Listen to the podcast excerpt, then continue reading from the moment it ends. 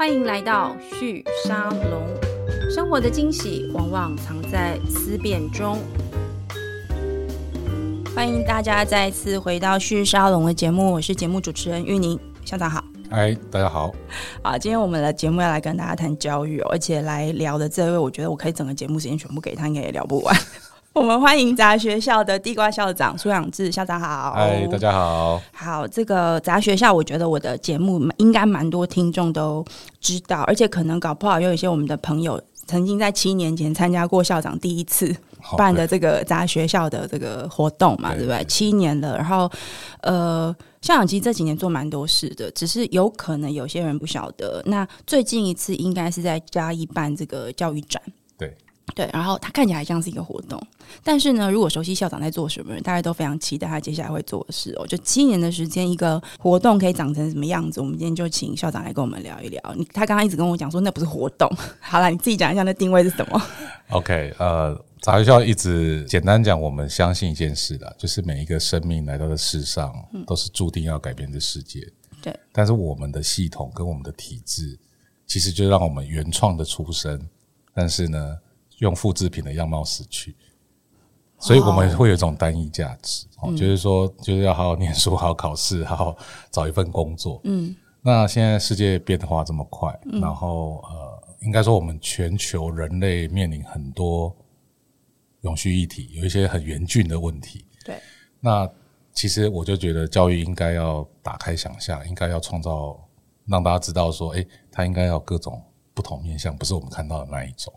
所以我说的定位，它不是活动，它是社会运动。嗯，就是说，它透过一种议题，那我们想要打开想象，那找志同道合的人，那没想到还蛮多的。嗯，就大家对教育的体制在成长过程中，或者是他对下一代，哦，那我谈的教育其实不是学校教育哦，是教育其实非常广嘛。我们讲终身学习，嗯，其实就是这个概念。嗯，那社会运动。一直走，一直走，但它的形式会变成像你们讲的活动或策展，或者是呃，像什么论坛等等的。但是我的目标还是要去改变、去变革、变革这个教育系统。嗯哼。所以其实以前比较偏向在街头抗议，对。那现在慢慢就会进到，因为毕竟掌握整个教育资源跟系统的还是教育部或政府。对。大家可能不知道哈。我们现在如果讲产业的话，是 教育的预算是宪法保障的，我们是税入的百分之二十三，是，这是跟上 OECD 国家的标准。嗯，所以呢，大家可能不知道，我们教育的预算有五千三百多亿，意思就是说，我每缴一百块的税，正常里面有二十三块用在教育。对，就是说，而且这是宪法规定的哦，对对，不能改。然后很好玩，也可以大家提供个数据。然后我们现在少子化了，嗯。那这个钱还还还依然存在，所以平均每个小朋友能够分到的钱，照道来说是增加的。照道理讲是这样，但是其实好像教育部也不太知道该怎么去运用。那我们这几年，其实应该说，我讲回来，教育不可以只是教育部的责任，嗯，因为教育本来就是一个很复杂的系统问题，对，就是它跟社会问题跟很多事情，你知道吗？就是不会是因为教育系统不好而。你的孩子不好，嗯，一定是比如说你的家庭功能啊等等的这些社会功能有失调。但是我们如果用一种培育人才的角度来看这件事情，他说实在，他真的比较落后一点。你是说教育体系现在的教育体系？对对对对对，就是现在的教育体系大概就是从呃工业革命这种资本主义嗯以来分门别类的一个生产流水线嘛，对。那你看现在已经变成什么样子？嗯，我们在业界已经快跟不上了。是，那你你更何况说在这个系统里面，嗯，而且教育系统是很封闭的。没错。对，所以我这几年一直在从冲撞到拉开，然后到我希望它是一种生态，它应该是跟社会为本的学习了。你知道我跟你聊过那么多次天，我觉得你今天不太是我认识的苏阳子。哦，我太认真了吗？不是，没有，因为我认识你比较早嘛，而且那时候我，而且你都在一些公共场合，我在那边耍宝吧。对，而且那时候你，你知道，我觉得反叛或者是造反，这是你常常挂在嘴巴说的话，对对，对，对，对不对？所以你知道，我每次跟你聊，我都会听到一些，就是我们要去冲撞一些旧的体制啊，啊改变过去的做法。可是你今天从头到尾都在为教育体系讲话，这样子，哦、所以你知道我有点抓不出。对，然后，但是我刚刚倒是体会到一件事情，就是你真的从我们说街头的反抗者跟体制接上对话的机会跟空间了，所以你有办法站在他的角度去看他所看到的世界。我我觉得过程就是学习，跟创业一样啊。对啊，因为你就是在创业，要不然怎么会找你来我节目 啊？对 哈、就是你发现一个问题，那你想要解决它，嗯、后来发现，哎，这背后还有很多问题，然后就一步一步去解决。嗯，然后就发现，哦，原来不能只是冲撞。就啊，人家也不是故意这样的。对，那你也知道，就像大企业一个系统本来就一定会有一个。盲点嘛，嗯，因为系统嘛，对对，那所以才会有这种小的新创在做，对，那新创做大了以后，一定还是会面临一个系统性的问题，没错。其实教育就是这样，嗯，所以我从之前的冲撞一直学学学，我就说哦，原来他也不是不想做，因为教育部有很多教育的人员，他也是充满对教育的热忱。所以到底发生什么事啊？我我我觉得是因为这系统太复杂，嗯，然后在系统，因为你知道一个政府。对，他有太多，他一定要去分那个科层嘛，然后开始去做很多的管理，嗯，然后他就陷入一种比较惯性的模式，就是照章行事，对对对，对，行政依法行政对之类的。然后你要创新的人，你在这个系统里，我随便举个例啦，你如果你现在在台积电里面，你说你要弄一个 Web 三点零的什么什么新的，没有人会理你。对啊，你你不是疯子吗？嗯，所以。我我我会理解说好，因为系统是这样，所以我们才要由下而上，从民间、从社会面去把生态建起来。那我一直说，我后来会觉得说，哦，教育真的不是教育部的问题，因为今天就算我当上部长，我也改变不了，你也无法就对了，真的无法啊，因为那个系统已经在那里了，而且他们有太多。错综复杂的结构，嗯，而且他们平常 daily 要管理要干嘛干嘛，就弄一间大公司要处理这么多人，处理做这么多事，所以我我觉得我就会思考说，好，我会从以前的活动、社会运动到七年后我要去做什么样的角色，对，因为我目标很明确是要推动教育变革，对，那我就要知道哦，这第一关系人是什么，嗯哼，那新创的角色是什么，嗯哼，好，那因为大家可能不太知道，我们现在是讲教育产业。教育部是不管的，因为跟他没有关系。因为教育甚至他是抵触，他就觉得，嗯，你怎么跟我讲产业？产业应该去跟经济部讲。对，那个是一个要赚钱的东西。对啊，我们是要百年树人。对对对对，那个跟教育的公共性是有抵触的，而且怎么可以去鼓励补习班呢？因为他们对产业的逻辑就是补习班。嗯嗯。可是你也知道，我们现在很多线上新创啊，对啊，没错，都在做线上课程，对不对？而且我觉得线上教育或线上内容的。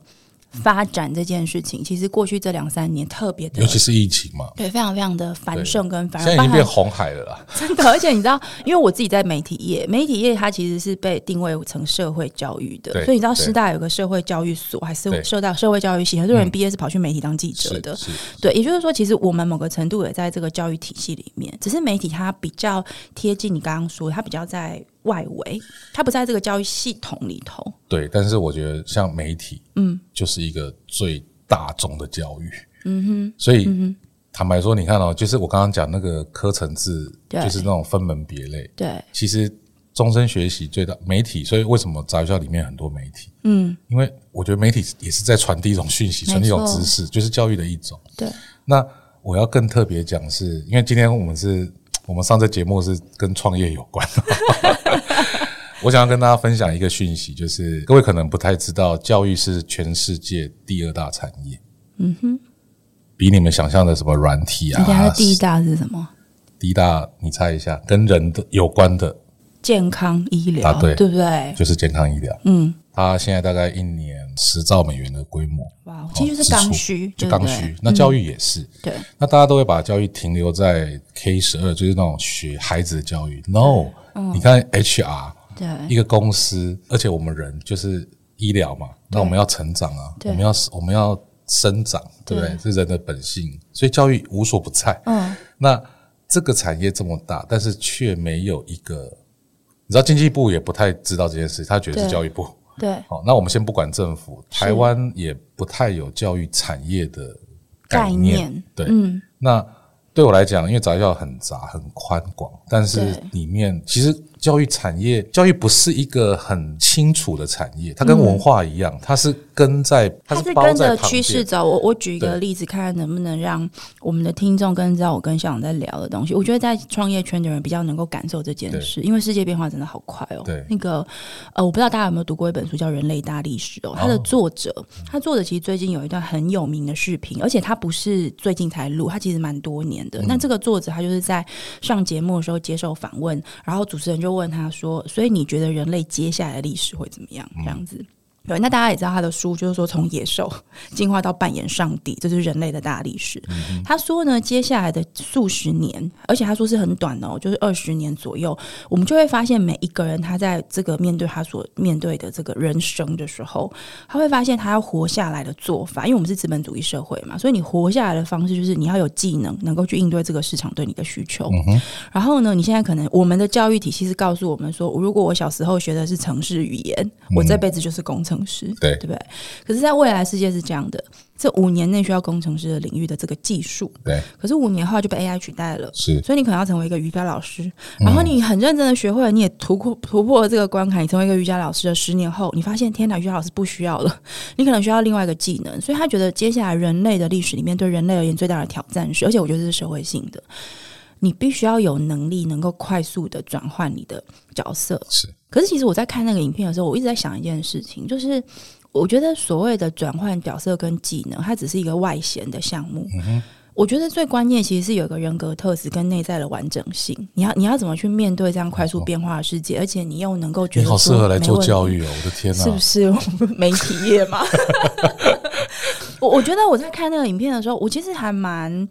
我我其实不是惊吓，可是我反而有种感觉，就是哎、欸，我觉得我们终终于有机会挣脱某一些既定的格式或模式，有机会让真的有内在完整性的人，或者是让这个社会意识到我们要去建立内在完整性，他才有办法活下来，对不对？有没有很感动？我讲的这个，其实对，其实你完全讲到现在当代教育的核心了啦，就是看我们疫情啊，我们这样，其实我们最近在谈一件事情，叫非认知能力，对。就是那个心理的韧性，嗯，所以你知道每一个人，所以我说为什么我们相信每一个人出生在世界上都注定要改变世界，因为他，嗯、你知道宇宙让你这个生命出生一定有他的理由，对，只是我们被一种系统给限制住，框限在那个框架里，对对对对。嗯、那我觉得以前是有时代意义，因为工业革命嘛，我们我们开始要人类经济起飞啊等等的，那那现在已经不是的。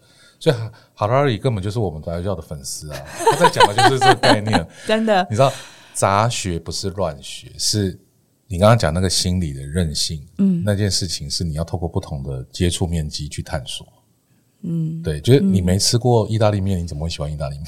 对，所以，但是我们的系统里面比较少提供这样的机会让我们去触碰，嗯哼。那回到我觉得。我觉得，如果未来啦，就是因为我们现在在提倡，我刚刚讲社会运动，然后到我接下来想要做的事情，嗯，就是以前教育是学科为本，如果我们讲一个比较具体的，就是我们就好好念书。比如说，我们会分什么理工、文科，对不对？对，然后我们就好好念，对，啊，念完了以后就考个好试，然后上个大学，然后就去找份好工作，是这个路径很直线嘛，嗯。但是学科为本对我来讲就是玩假的了。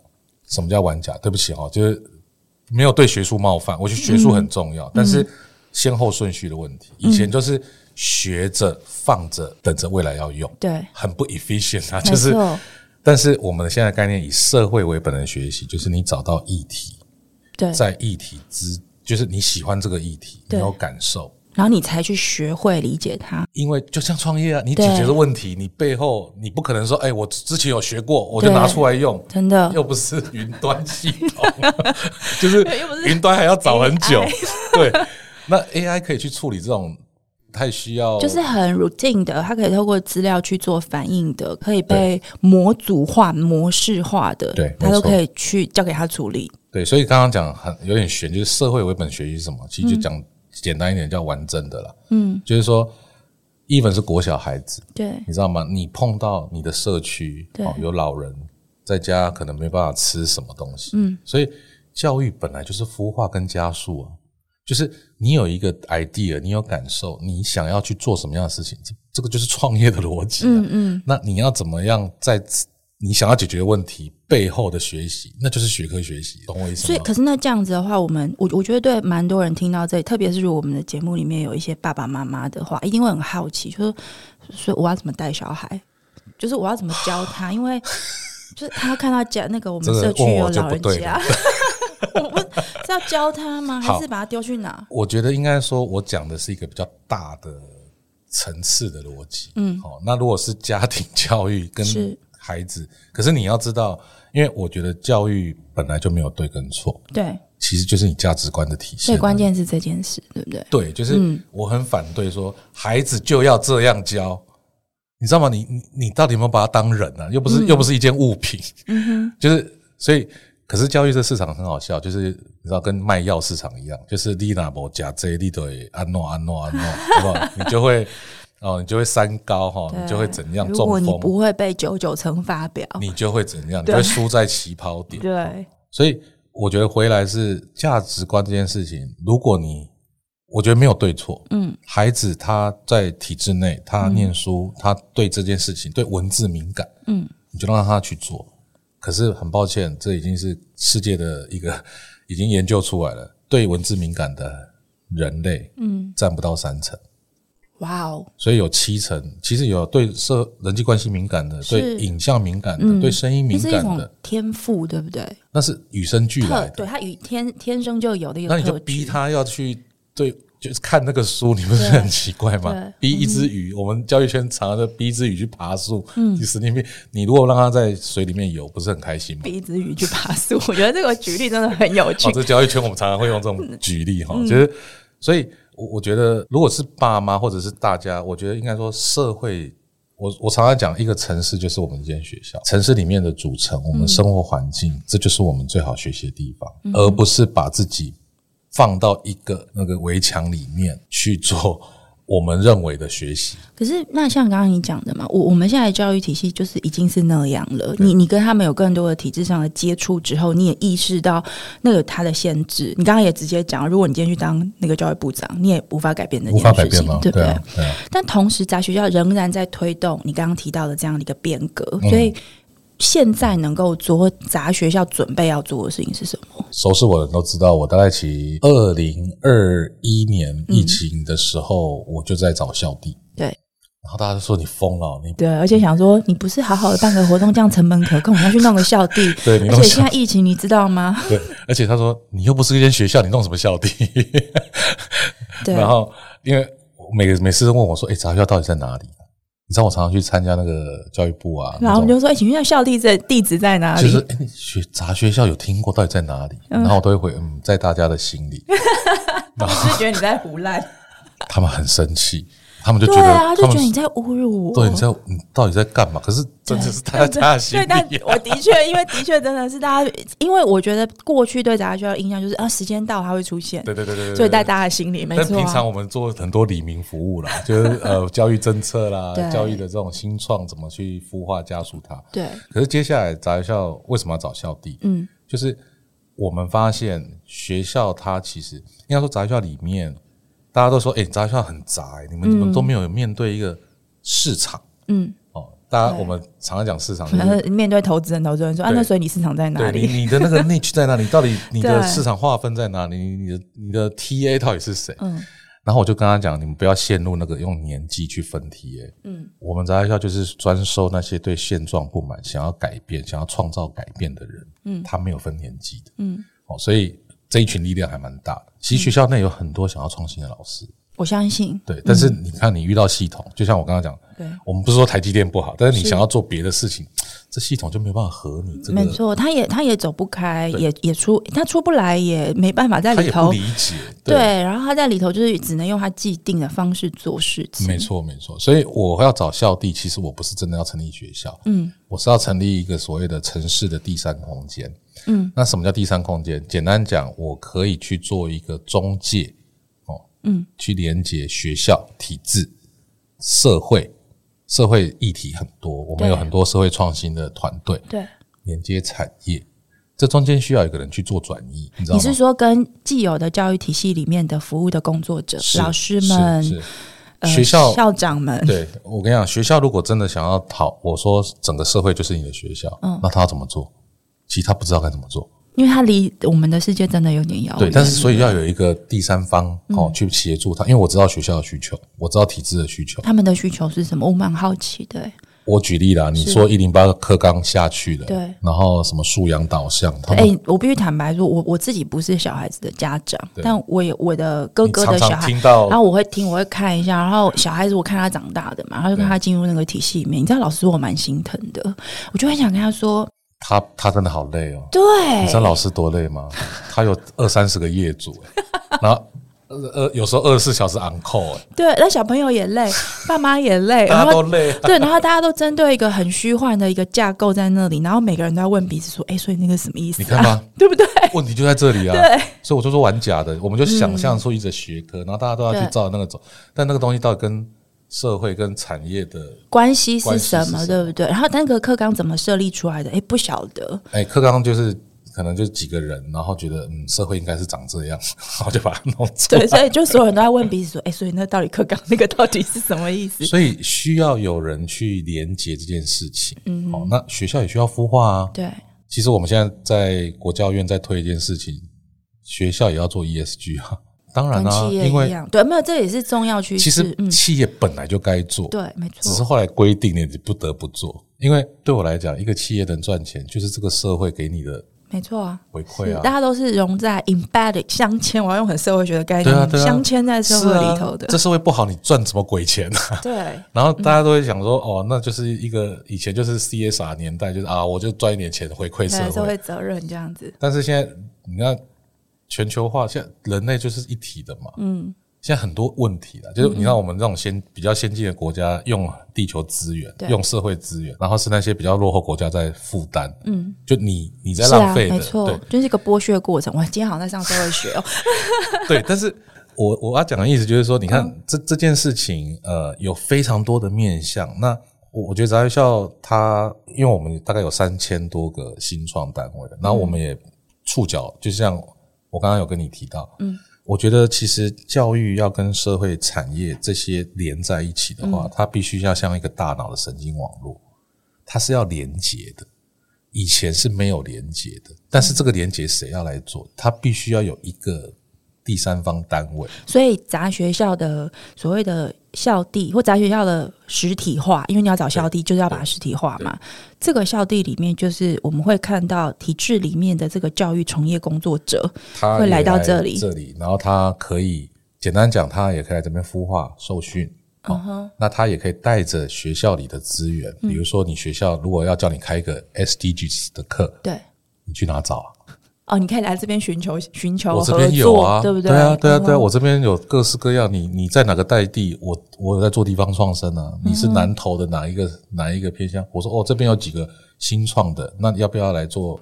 连接，所以你刚刚说那个上千个新创的意思是指说，就是因为现在还是以台湾为主嘛，所以就是台湾的各个角落有在做这些新的事物，或者讲他们手上可能有个议题，对，他正在想办法去解决的这些群体或人，他作为一个创新者，你有这样子的一个网络跟资源散布者，那在这个校地里头，在也也许比如说我们说在，因为你上次才在嘉义办完这个教育家呃教育造反造反造反教育节，你看你题目我都没有办法好好讲清楚，造反教育节。所以假设我们今天在嘉义开一个这个杂学校好了，有这样你刚刚说的校地，就是会把这个造反教育节，因为我知道你也找了蛮多在地的，对。创新者们，他们可能就可以透过这个据点，跟也许在当地的，也许不是当地的，总之就是教育体系的人，也可以在这边合作。但也许不只是他们双方的合作，而是教育体系跟教育体系彼此的人互相认识。因为我我觉得啦，我认识很多在教育体系里面当老师的年轻朋友，都很有热情热血。可是他都给我一个感觉，就是他就觉得他在学校里面就是一个人，对，或两个人，对，孤掌难鸣。对，可是他们如果在，对不对？如果今天他们在校地里面遇到了一样在不同学校里面的也是老师们，大家有一个共同的想法，可能就推动了，因为他们在体制里。没错，所以嘉义我不是去，其实我们公司不是办 event 的公司，大家都一直觉得你们在办活动，啊、办 event 太累了啦，真的，真的而且拍谈，哎呀，就拍谈的，那个要不是真的有热情啊，嗯，可是 event 是可以创造共识的，event 是可以创造连接的，就是你要到一个在地，你一定要跟在地的文化跟这些团队，你要有共同的价值观嘛，这就是社群的概念，没错，那。其实这次去嘉义，我们背后也是希望嘉义市变成一间真的一间孵化跟加速的学校。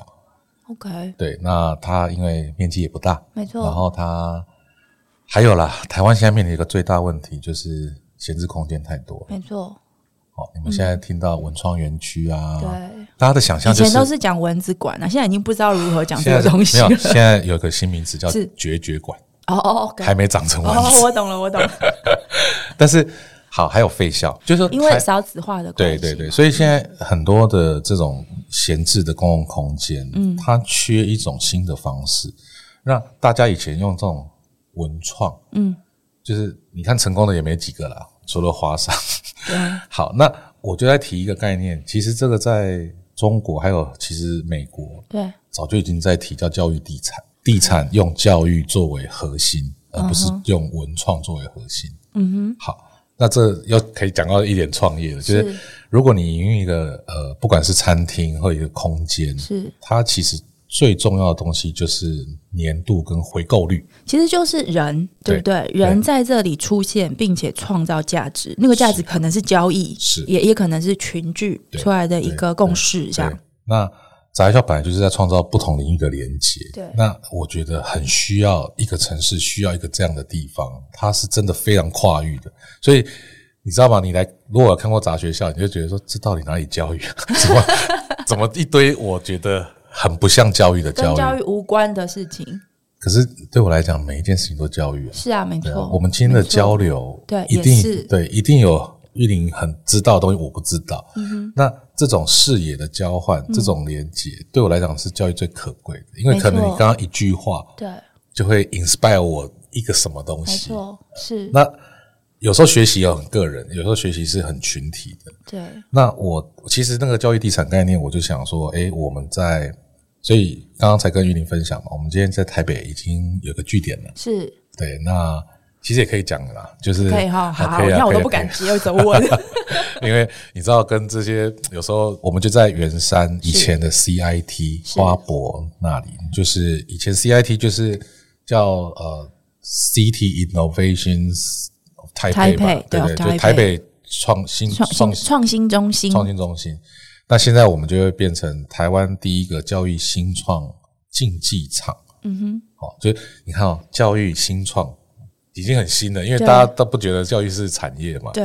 然后还是竞技场，就我们会把很多 co-working、co-creating、co-learning 放在这边。嗯哼。那你看了，我举个例，比如说我们这边就有一个叫 The One 校长学校，是这个可能大家都没听过。对。它聚集了快一千个台湾全国各地的校长。中小学。中呃国国教就是。国小、国中、高中、高中都算 OK，就是 K 十二，对 不对？他就很像是我知道了，他就很像是校长的 AMA 啦。这样听得懂啊？懂了，懂了，懂了。就是就是跟创业圈的人就是要这样讲话。就是他们这群校长是自愿，他要来，然后他觉得他想要接触更多的议题，不然他们在山寨里面当王，他们没有任何刺激。我觉得你这形容词真的很好诶，就是这种山寨的感觉。就是我在那边当王嘛，反正我这样自给自足就好了，对，管我那么多。而且反正体制然后预算也都是固定的嘛，对，就就一直这样做就好了。对。但是这群校长就是他，我所以我刚刚讲，我们我们杂学校的分就是 T 也很清楚。想要改变，哎、欸，等一下，你怎么渗透进去？因为我觉得教育体系的市场很封闭，人呃，社群也很封闭。你知道我这七年就在干这件事情，就是把那个大家心中的杂学校，每年在某个时候会出现 意外的时间。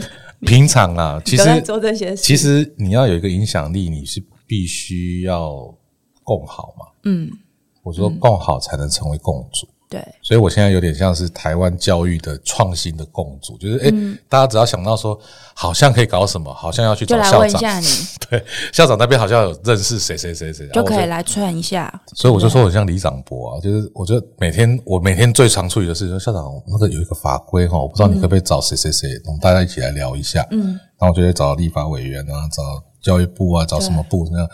然后就是免费去帮他们串联这些东西。哎，我想问一下，你公司现在有投资人了吗？我替你的投资人感到担心。就是因为没有投资人，我才这么任性嘛。但是，嗯，其实你存品牌影响力，那是存在那里的。所以现在这个空间就是一个要来兑现的一个领域了。所以它会很多个城市都有吗？我跟你讲，我的想象是台湾每一个城市都要有，因为每一个城市的生态文化、学校系统都不一样。嗯、对。然后，因为全球化的关系，在地学这件事情很重要。嗯，嗯，所以我们现在跟呃国教院或教育部也跟大家讲说，一个学校在在地，它其实就是一个连接的核心。刚刚我们以前的柳点啊，你知道不？嘿，你这次那个造反教育节是在庙埕前面，就是在城隍庙。对对对对，就是它应该是创造一个连接。那一个学校只要挂了，这地方其实就没了，因为我不可能再回去了。嗯，好，就是像我们是家长。对，我们会为了教育移民，是，所以一个地方的教育跟医疗只要做得好，嗯，其实这个地方就有可能会起来，嗯哼。所以你看哦，很多地方废校，一个大学废掉，几千人不见了，那个地方就就没了。对，哦，就是你知道美国有多少大学城在养那个小城市的？那我讲回来就是，如果每个城市都有一个这样子的第三空间，而且别忘了，我们有很多实验教育，嗯哼，学校形态跟非学校形态跟自学团体，嗯。这个也是一种新的模式，也就是说，这些空间是可以可以给这些出来给大家用的，对不对？对对，而且他们如果要学什么社会跟产业的议题，他们自己很难找得到，但早就要找得到。我可以找玉林说：“哎，我要我想要认识哪个哪个我比较不熟悉的产业领域的人，嗯，那那个人就可以来，那在这里面就可以创造交流。如果单一个学校，你怎么去找到？那你的营业盈利模式是什么？”还是很简单嘛，你回到空间的话，就是空间的营运，营运，然后创造空间的价值。OK，其实还是地产的。那那你你团队团队的组成跟它的能量跟它的服务的动能就很重要，很重要，很重要。你团队的培养要怎么进行啊？我这两年因为疫情，所以其实沉寂了很久，就是在建这个团队、团队跟机制啊。然后我们也在快速学习，因为毕竟我讲说要。找实体校地的时候，所有的人都想说你可以校啊吗？是不是？没有，踢校还好，但是我跟你讲，需求真的在。我除了云林没有去，全台湾的各县市政府的一级单位都找我去看。我觉得你刚刚讲的嘛，因为如果有这么多的空间是出来，对，然后它又是你你所提供的，或是你 focus 的这个主题，其实是一个公共服务，是，是它它自然而然就会有一个所有人眼睛都会看着你说，哎，那所以我们可以拿来干嘛？是啊，是啊，而且以前有补习班嘛，嗯，那现在补习班会比较多样，嗯，我甚至叫它做实验。叫半日制实验教育。嗯，你想象一下，如果你你的孩子念念的是比较体制的学校，对，那你想让他体验不一样实验教育的东西，嗯、其实那就就补习班嘛。我跟你说，这事情真的很重要，因为。我觉得我身边有蛮多，因为我们的年纪的呃很多的朋友，其实现在小朋友大概都国小国中吧，对，国小国中，然后少数小朋友现在还连才在幼稚园。然后我发现我们同就是同年龄的朋友，他常会聊一件事情，就是哎，那你小孩送去哪念书？然后我有个感觉，就是我很小的时候，我听到的这些呃相对经济能力比较好、知识水准比较高的父母亲，很多都会说，哎，我国中要送出国。可是我发现我现在身边的朋友没有这个需求，嗯、大家都会说 有的。可能就会说啊，我就是送一般的这个中小学上课，然后有些是就是我决定，我们可能会有一个其中一个人退，就是离职。自己带小朋友用自学的方式教他，然后有一群人就会说我要送他去实验小学。那我发现这一群父母亲的特质都一样，就是第一个他们没有想要把小朋友送出去，他想要的是大家一起生活。然后大家都有个疑问，就是说，那如果我觉得体制内的不好，我的其他选择存不存在的时候就看个人了。有的人如果他真的心一狠，爸爸或妈妈就辞职了，自己自学，但是他其实还是会需要学校的资源去搭配着。是。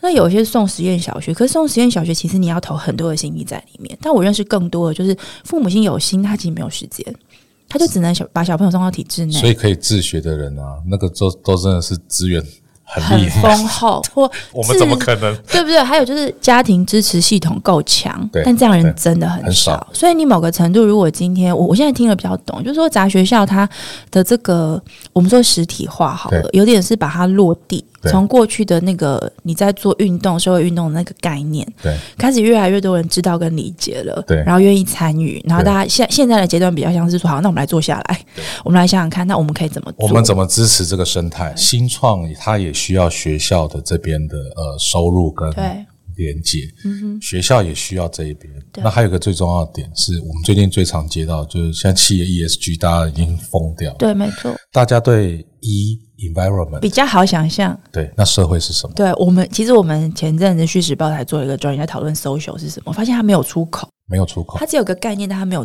可以做什么。杂学校就很 social，就是各种 social 都在这里面。嗯哼，所以企业它如果跟学校跟不管是学校各种议题偏乡等等很多很多，你知道它会密在一起的时候，对，那个就很好玩哦。嗯。满足企业需求，学校也这边也也需要。对，那他们彼此的需求是需要有人去转译，对，不是你一味的要送什么东西送人啊送，对，就是、不是把他们赶去同一个空间就结束了。对 对对，对对对，所以这样的连接，所以我才说这个连接很重要。一个创新的城市啊，嗯、其实你知道矽谷成为矽谷，就是因为它有这种各种第三的连接，对，没错，Y Combinator 啦，车库文化这种。奇怪的连接，而且它有很多的这个大家随时聚在一起，你可以去是是共同聊天，聊出一些新可能的那个文化在。对对对对对，啊，那个就是一个支持系统，它不只是支持教育，它支持的是这些创新、社会创新跟新创。但这个事情你觉得会不会有困难？因为我觉得教育体系，我我认识的体制内的老师们最常跟我聊这件事情，就是啊，可是家长就是很在意小朋友的成绩，啊，想着他以后要怎么办。对这个事情，它还是是一个社会性的一个一个，我们说框架还是在一定的、一定的。那那怎么办呢？因为你看课纲明明就是一个出发点相对很好的东西，可是它就变成一个累死所有人的一个结果。如果如果我们从这个回头去看这件事情，你觉得它真的有机会松动吗？我是个人比较乐观嘛，因为我觉得做教育的人不乐观很难做下去。创业也是，对不对？创业就是要极度乐观，神经病。我觉得很有机会，是因为现在还没到一个临界点。哦、嗯，就是你知道，我最近最常听到一句话说：“哎、欸，我是看着杂学校长大。” 然后我完全知道那个明星啊，听到这句话的感觉是内心的五味杂陈。就是你有点开心，但是有点想说：“我有这么老吗？”哪里怪怪的。好，那我要讲的就是，其实以前看杂学校的人，嗯，有的变家长了。OK，好，OK，所以。呃，我觉得世代在推移，但是坦白说，大部分百分之九十以上的人还是对学科、对升学还是在意的。对，难免，我觉得人一定、一定、一定，嗯、因为我们人就是会抓住以前的成功模式嘛。对。但是你就是让他看到更更新的典范。对。哦，像我们这种创业者，就先相信才会看到嘛。没错。但他们要看到才会相信，所以我就要创造一些让他们可以看到的方法。嗯。那大家也在提说，杂学校你那落地什么连接，那个到底可不可行？嗯，那我就先生一个 prototype 啊，嗯哼，我就先生出来啊。然后营运面对我来讲不会太难，因为我们企划内容，其实现在空间营运对我来讲就是企划能力而已。那那就是你原本团队就最擅长的事。对对对，嗯、那你要烙人啊，要要卖东西，我我觉得那不难。我也觉得你不难，但是。要怎么呃永续的营运下去？包括，所以我才刚刚讲教育的粘度很高。我问你，你以前的补习班一个月要啊一个礼拜要去上一次吧？对，没错。那请问一下，文创园区你一一一一个一个礼拜会去一次吗？不会，就讲完啦。是，所以我才说，而且我刚刚讲的教育不是只有亲子，你知道我们的学习，AMA 就是一个学习的 group 啊，没错。对，嗯、那如果。而且 AMA 是一个比较新创创业圈，嗯、那其实有很多圈，对，他们都有这样的需求，而且企业内训还有很多中高年在找他们。你知道现在平均余命已经来到八十岁了？没错，其实就是我刚刚讲那个人类大历史那个作者他在讲的事情。对，那你就要不断的去学新的东西，而且去创造连接。嗯哼，有时候人跟人就是会碰出一些那种 chemical 的那种。火花，所以你的乐观的意思是说，这其实是一个社会价值观的选择跟移动。对，我们已经已经来到一个松动的开始了。是，至少我们这一代的父母已经是这样了。而且你看到实验教育的蓬勃，你就知道这市场是在的。的嗯、然后再来是，呃，很多人想有这个想法，但是可能因为实验教育为什么贵？哈，这我要特别讲一下，是不是它贵？是因为政府没有给钱。呃，大家要知道，教育真的很花钱哦，百分之二十三不一定能够。对，因为你现在小朋友去上公立小学、国中，为什么一个一个学期只付几千块？那是因为政府一个人给你补超多的、啊，对，非常非常。可是实验教育还没有，所以这我也在争取，就是说，你不能有一个法规让我们愿意可以自学、团学或者是机构，是但是你又不给我们，因为我有时候缴税啊，我孩子选择这个是你允许的，嗯、可是。所以它贵是原因，是因为它就是一个公司啊，嗯哼，它这些成本，它是需要营运的，它是需要营运的。支持的，其实我觉得你听你这样讲，我觉得我越来越理解，就是杂学校它必须是一个创业创业组织，对，以及它呃又同时在做社会运动这个事情。我举一个听起来有点遥远，但其实我认为是同一件事情的东西，就是最近在职专班这个词被污名化的很严重嘛，对，好像就是好像是去 去贴个标签用的，去洗洗个角色用的。我自己正在念在职专班，我在台大念那个政治所，那我觉得那对我来说是一个很很。很有趣的经验的意思是说，其实我本来就念社会科学的，但是你知道大学跟研究所那个时候，我说第一次的念书，那个时候其实你跟我对这个世界的理解懵懵懂懂是零，你知道？所以那时候我念经济学的，我那时候对于什么叫做这个交易成本，什么叫供需关系，它对我来说就是线条。就是数学，就是对一些数字，对，然后大量的假设。可是其实工作这么多年，特别是我在媒体工作，我做跟这种企业管理有关的，跟这个创新创业有关的，跟产业发展有关的，我就越清楚知道所谓的供需并不是假设条件创造出来的。所以我现在再回去念书，我念的是一样是社会科学，但我从政治的角度念回来之后，其实我觉得我从从呃从小到现在没有那么乐于这么 enjoy 在这个念书或学习当中。因为那是我自己想要的。那我觉得人，我自己的体会就是，什么时候你会想要呢？当这件事情是你自己选择的时候。对。那。我觉得我小时候也以为自己很 enjoy 学习，那我现在因为你你是学霸，我不能够，我我我不是特别厉害，但我必须承认，我可能相对是对文字敏感度很不错的，我就是相对善于应付那个体系，所以我那时候没有太痛苦。但我觉得我现在才体会到什么叫学习的快乐。那我觉得你刚刚在讲这件事情，我自己有两个感受。为什么要特别提这个例子？是因为第一个，我觉得没有人在任何时候可以说我已经不需要学习了。对啊，所以我觉得有一个想要去，我我其实我自己其实很想要去释放一种感受，我想要跟我身边每一个朋友，不管他几岁，都跟他说，你去去念书。对啊，你要用什么方式念都好，然后我们不要讲念书，我们叫 learning 学习就好。你可以去释放自己学习，我觉得那个快乐跟那个体会是完全不同的。那我会去对照，在我在学校里面遇到一些比较年轻的朋友，他可能就是一直在当学生到现在，可能也三十几岁就还是在当学生的。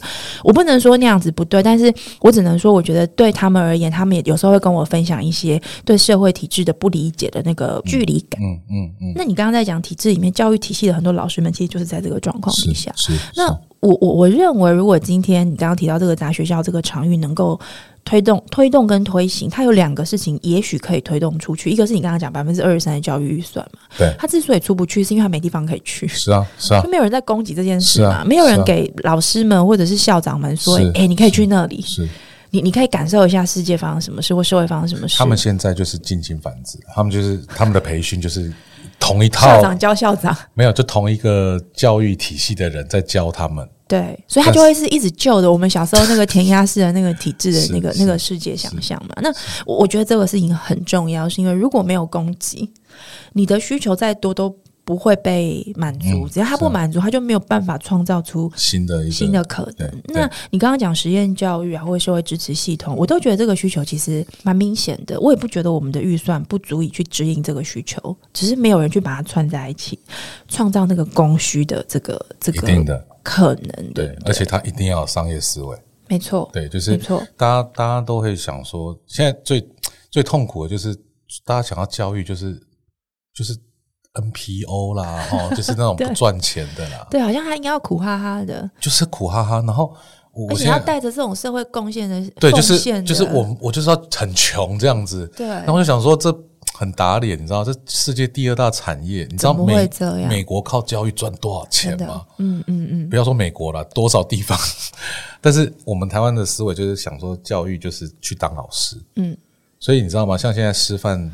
师范体系的孩子，如果要找我去分享，我都很愿意。我都告诉你说，这个市场很大，你不是不是不是只有你已经站在最好创业的顶尖位置上了，你是站在风口上的猪啊，孩子，我们要起飞了，赶快来啊！那嗯，所以我我一直在觉得说，所以你刚刚讲商，我刚刚讲商业这件事情很重要，是因为因为我觉得我也是理想主义者太久了。然后我会发现，以前也是很反抗这种商业，对。但后来我发现，商业才是推进事情往前走，而且它能够呃，这个 sustain 对不对？对一个一个呃，维持下去、永续下去发展的机会。那我后来发现，我反对的是旧的资本主义，因为现在的影响力资本比较红嘛。然后我看到影响力资本第一次接触的时候，啊，这不就是我在做的事情吗？我只是少一个资本而已。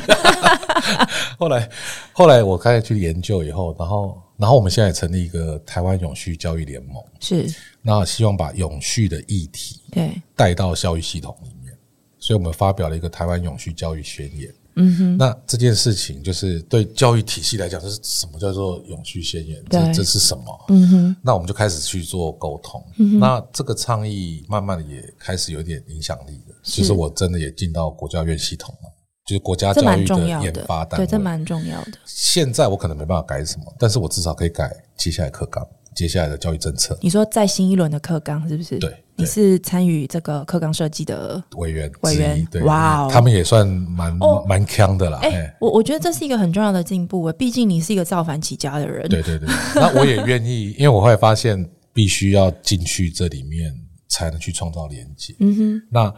另外是我这些空间，我要开始去准备，让它有。所以现在有几个空间可能会慢慢的养出来。嘉义造反教育节，期就是因为以后面有空间，我才会去办。是对。那原本大家有耳闻在新竹，对，没错。那这个这个也还在，因为现在刚选完嘛。我们慢慢等待，但至少你你准备要做这个事了。对，然后其实花东那边也有。好，那但是我跟你讲，因为每个地方，我说像花东的教育。很简单，他就是做 camp，做那种比较长时间的体验学习。嗯哼，你知道全世界有很多做 camp 做的很厉害。对，没错。那花东我觉得很适合，它的模式跟西部的又不一样，大都市一定不一样。所以杂学校我最期待的是它到每个地方都长不一样。所以你每个地方，因为刚刚你有谈到蛮重要，就是说。呃，你反对的是旧的资本，对传统的那一套，呃，以利润为最核心追求的那个方式，然后就不管你社会怎么样，影响是什么，所以才会有地沟油什么鬼的嘛。但是如果不是，是用一种影响力投资的概念进来，其实你并不反对它，你也觉得是需要它的，一定要。这是我觉得我这几年创业。就觉得一个体会就对，对对对，就是我以前比较艺术家啦，就就反正自己做开心，我不想要股东管，我活得下去就好。可以理解，对。但是你发现你要推动一个更大的变革，资本是需要进来的，嗯，但是它的资本不是以前。资本主义那种资本，所以你接下来会开始找投资人，然后开始让公司的这个、呃、当然呃股份有限公司化，逐逐渐的去发展它，对不对？对，比如说一个园区，它如果真的要做，它的资本也不低啊，嗯哼，对，所以它必须要去拉不同的。其实除了资本，还有各种连接跟影响力啊，嗯哼，对。那我我希望是接下来就是会有在不同地方，对，会有不同的投资人。可以一起进来，但是它可能是针对这个地方的垂直需求而做分类，就的这种我们说策略投资人，对对对对。我们是不是聊太久了哈？不会，但你要跟你聊真的很好。而且我先问一下，最快什么时候哪一个这个在地的学校有可能会出现？我们都还蛮期待的。呃，我觉得最快就是圆山的 CIT，它基本上明，诶、欸，这我第一次对外公布，因为。前几天才才才讲好，是不是？让我的节目有这个特色，不小心就会挖出一些独家。对对对，这基本上明年六月正式会对外营运。是。那但是我呃下礼拜我们团队就会开始陆续进驻了，就是在那边先先做一些准备。嗯哼。然后接下来明年。之后，杂学校在台北这个据点，就会再去看怎么样扩散到其他的地方。对对对对对。好，今天很谢谢校长来到我们的节目，跟我们分享。呃，我其实自己也非常有兴趣的教育的这个主题哦。今天本来想要问一下你儿子的女朋友的进展到哪里？人家连载是不是？对，连载，但来不及问。如果大家想知道这故事什么，可以去看那个校长的 脸书。对，你在逼迫我要继续连载。对对对，我就想说，哎，怎么这么久没更新啊？现在到哪里了？我只看到你儿子的头发又长长了。对对对对对。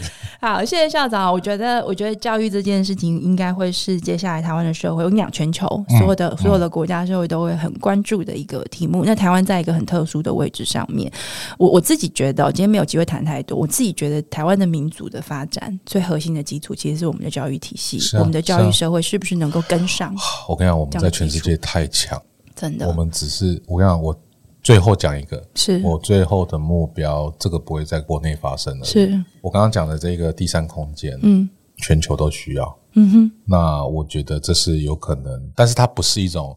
直接商业的输出，对，它比较像是一种像 TED 那种概念，影响力的授权方式是。好，那我希望把台湾的文化输出到全世界，而且这个民主，我想刚刚正想讲这件事情，对，就是民主这件事，我们要如何在国际市场上占我们的地位呢？如果你今天你可以输出的是一种价值观，你才有可能抵挡热战。没错，没错，文化才文化文化输出才是最厉害的输出。没错。好，谢谢校长今天来到我们节目，谢谢大家收听。好，谢谢。那如果你喜欢我们的节目的话，记得在我们的这个节目的小铃铛上面按下追踪，这样我们有新的节目的时候就可以赶快通知你喽。谢谢大家收听，拜拜，拜拜。